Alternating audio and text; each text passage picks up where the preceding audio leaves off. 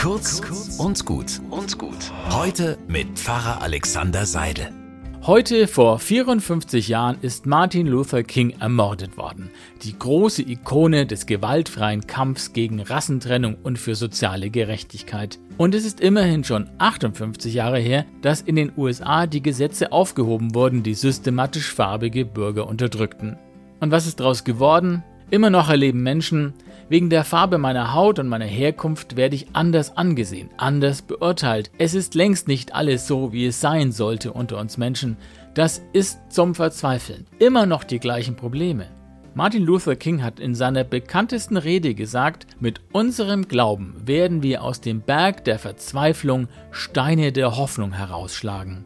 Immer noch klopfen Menschen auf der ganzen Welt an diesem übergroßen Berg des Rassismus herum, schlagen kleine Steine der Hoffnung heraus, Momente des offenen, respektvollen Miteinanders. Anders wird man diesem Monster nicht beikommen, aber jeder kleine Stein der Hoffnung, den wir ihm abtrotzen, ist die Mühe wert. Einen guten Tag wünsche ich euch.